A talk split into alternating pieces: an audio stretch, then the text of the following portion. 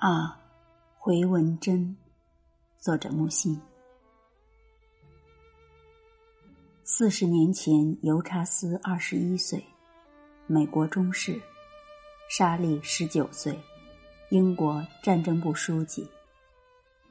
谁也不知道什么叫命运。他们同时服务在勾切斯特小镇。一天，莎莉到尤查斯的办公室找回文针。就这样，彼此一见钟情。别忘了那是战争年代，尤查斯即将去法国前线，他生怕在那里被打断腿，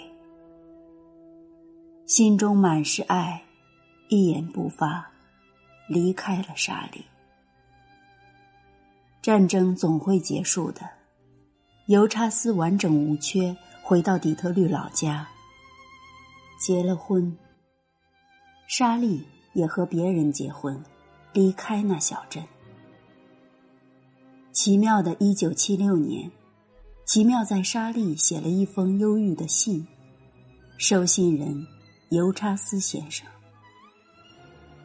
一九八零年，尤查斯的妻子去世；一九八二年，莎莉的丈夫离开凡尘；一九八三年。终于突破海洋的封锁，在底特律镇小聚一月正。一九八四年，约翰·尤查斯、莎莉·琼斯宣布结婚。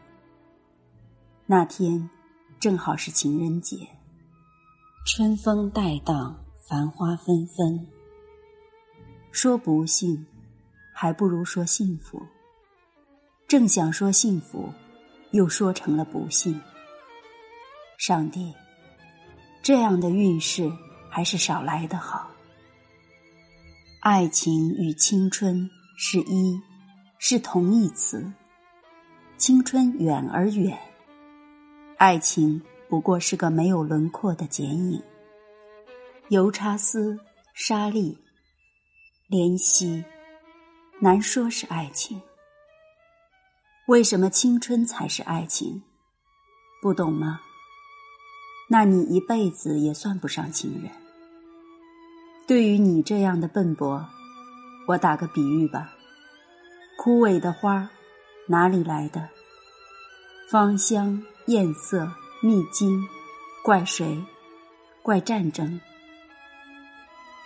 悠悠相思四十年，啊，时间的回纹针。